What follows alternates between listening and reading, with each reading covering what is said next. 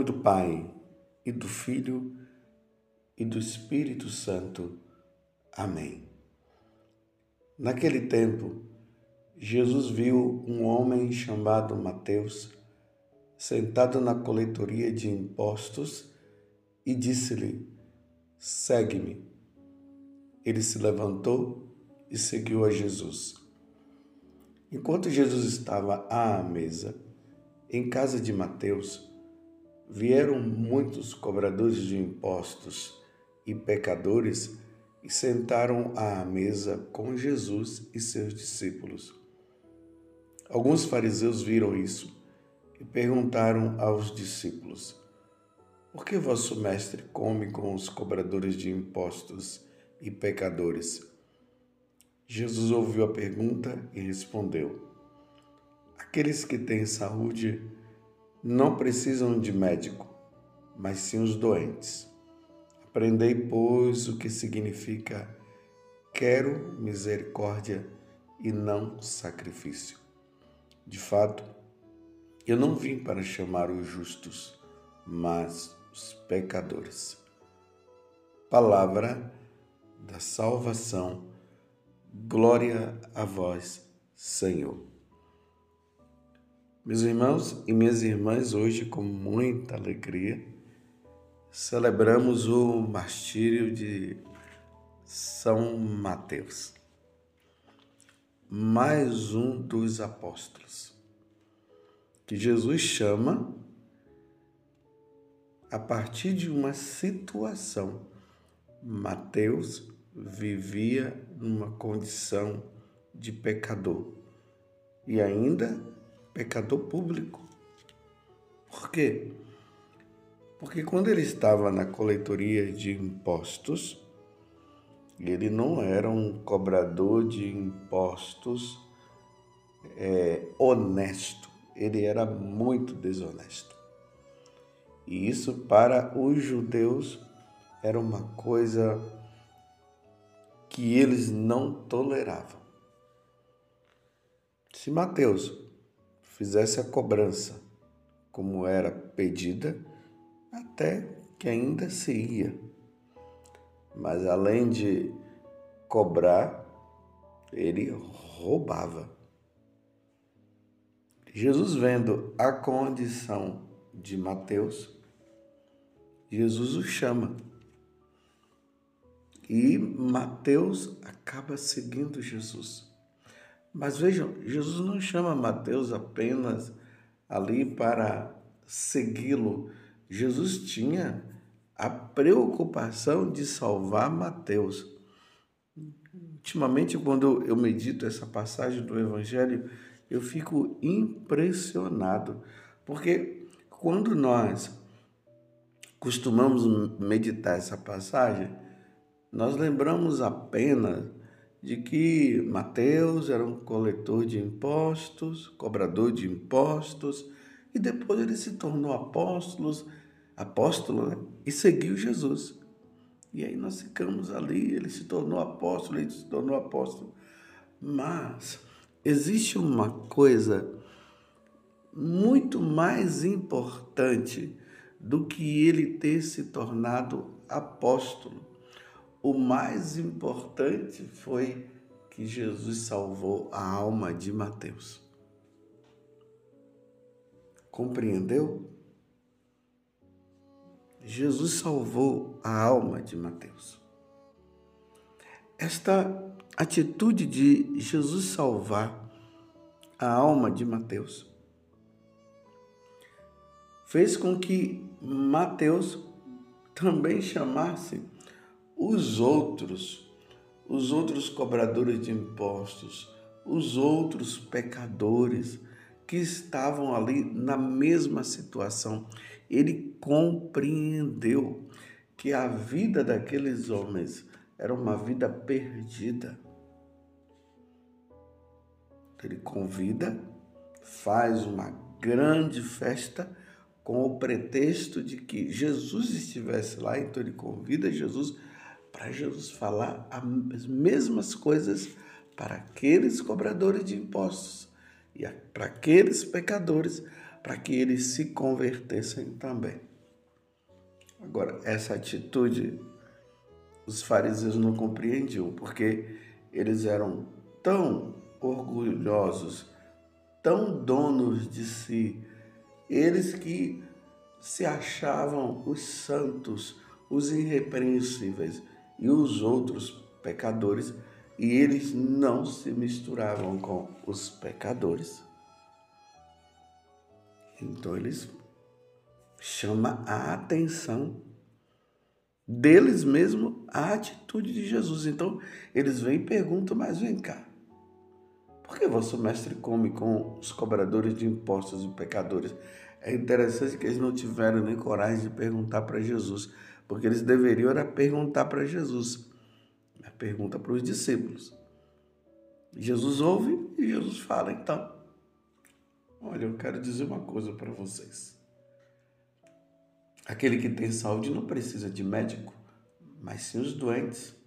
Aprendei, pois, o que significa quero misericórdia e não sacrifício. De fato, eu não vim para chamar os justos, mas os pecadores. Que veja a missão de nosso Senhor Jesus Cristo.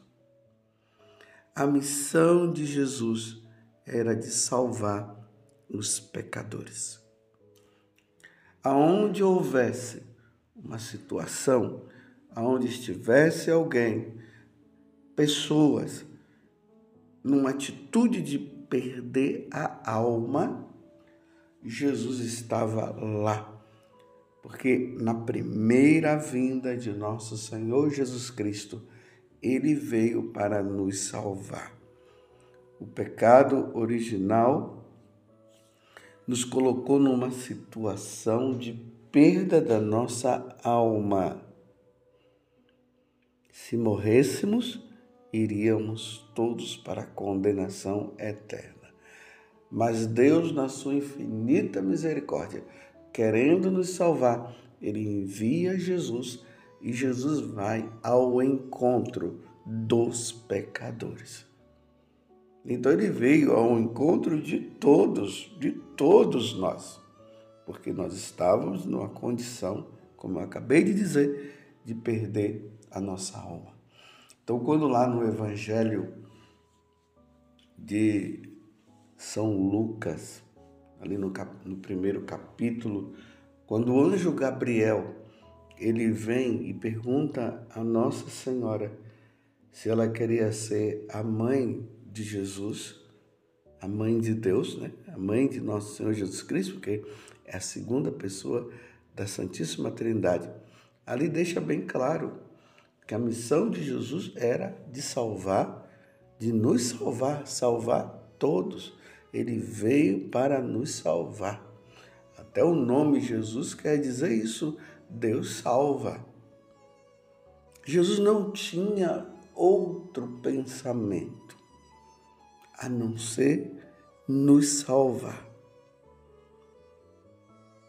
Então Jesus não estava no meio dos pecadores para fazer uma convivência com os pecadores. Jesus não estava ali com os pecadores apenas para, sei lá, dizer somos todos filhos de Deus e cada um pode continuar na sua vida. Não, Jesus veio salvar. Jesus veio fazer proselitismo, que consiste justamente em mostrar para aquelas pessoas que estão numa atitude errada que elas precisam se converter, elas precisam mudar de vida. A primeira pregação de Jesus foi essa: Convertei-vos e crede no Evangelho. Foi isso que Jesus falou. Os tempos chegaram. E uma vez que os tempos chegaram, convertei-vos, mudem de vida, saiam dessa situação de pecado e creiam no Evangelho. Aí depois,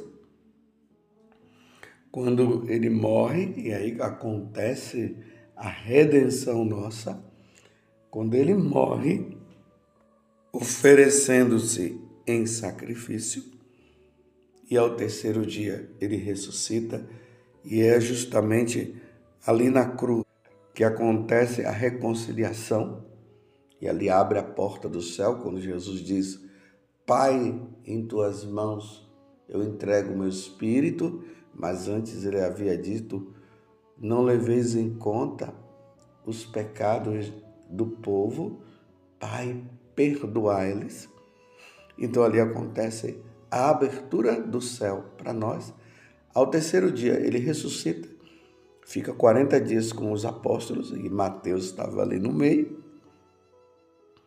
E aí Jesus diz para, é, para os apóstolos, quando ele está prestes a, a voltar para a casa do Pai, Ide por todo mundo e pregai o evangelho a toda criatura. Quem crê e for batizado será salvo. Quem não crê já é, já está condenado. Isso é proselitismo. É levar o outro à consciência de que ele precisa mudar de vida. A pregação de Jesus foi essa convertei-vos e crede no Evangelho. E aí ele fala para os apóstolos a mesma coisa. Todos os povos, porque agora os povos que não que não haviam conhecido Jesus, eles precisaram precisavam conhecer a pessoa de nosso Senhor Jesus Cristo porque Ele é o caminho, a verdade e a vida, e ninguém vai ao Pai se não for por meio dele. Então, Ele manda os apóstolos. Os apóstolos vão para os povos que estavam servindo aos deuses estranhos. Esses deuses estranhos são deuses, né? até mesmo é, você vê que eu estou falando no plural, né? Deuses. E esses deuses é com D minúsculo. Eles estavam servindo aos deuses da cabeça deles, criação deles. Eles criaram os deuses próprios. Não era o Deus único e verdadeiro. O Deus único e verdadeiro graças a Deus, nós adoramos e nós servimos, precisava chegar ao conhecimento dessas pessoas. Senão eles não iriam se salvar. Então os apóstolos vão pregar, anunciar. Eles pregam, eles anunciam, com a vida eles mostram, eles mostram o verdadeiro sacrifício, porque os, os pagãos tinham os seus sacrifícios, eles faziam os oferecimentos dos sacrifícios dele, mas não era ao Deus verdadeiro, ao Deus único. Eles não ofereciam a Santíssima Trindade. Não, o sacrifício não era de Deus na pessoa de Jesus Cristo que oferece o sacrifício pela nossa redenção. Eles ofereciam aos deuses deles. Compreende? E aí São Paulo ele vai dizer né, que como é que as pessoas elas vão se converter vão se converter se não houver quem pregue. Está entendendo, meus irmãos? Era uma preocupação de São Paulo. Ele dizia: ai de mim se eu não evangelizar, está na carta aos Romanos. Ai de mim se eu não evangelizar. Mas como é que as pessoas vão crer se não houver quem pregue? Então, o anúncio do evangelho, ele precisa acontecer. Agora, isso incorre em perigo? Corre. Pode ser que o fato de pregar o evangelho a um povo que está lá com as suas crenças, com os seus deuses, pode ser que isso cause problema. E esse problema pode incorrer em processos,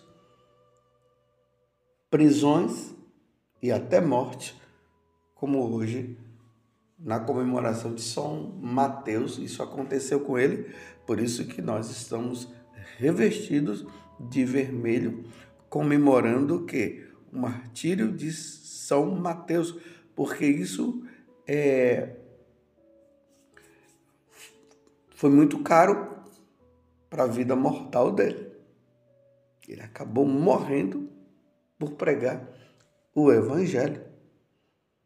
Porque o evangelho ele não pode ser acorrentado, ele não pode ser amordaçado. Por isso que a missão de ser apóstolo, hoje nós podemos dizer a missão de ser bispo, a missão de ser sacerdote, diácono, de ser missionário, religioso, religiosa. Não é fácil.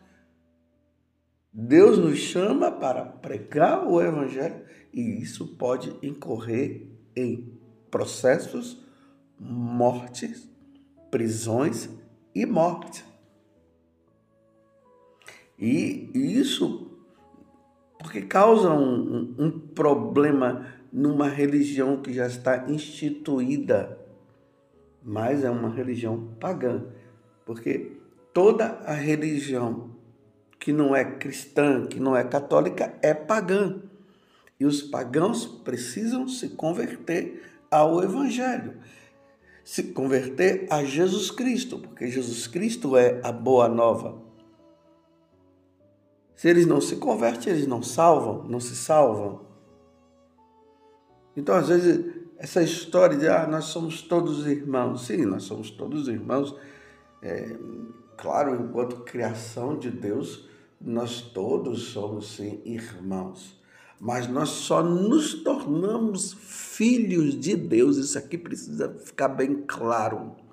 Nós só nos tornamos filhos de Deus quando nós nos convertemos a nosso Senhor Jesus Cristo, quando nós nos convertemos à Santíssima Trindade. E a conversão ela vai consistir em quê? No batismo. Porque antes do batismo nós fazemos a renúncia.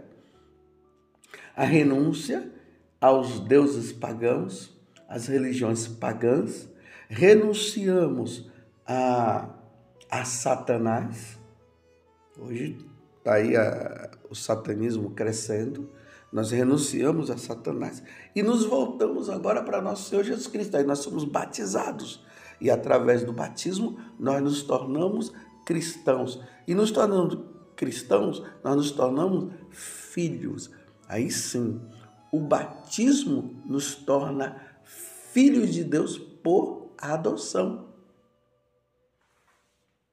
Porque filho de Deus, primogênito, ou seja, único, é Jesus. Jesus é o filho de Deus, filho do Pai. Mas por meio de Jesus, pela morte de Jesus na cruz, e aí nós somos sepultados no batismo, aí no batismo nós ressuscitamos e nos tornamos filhos adotivos.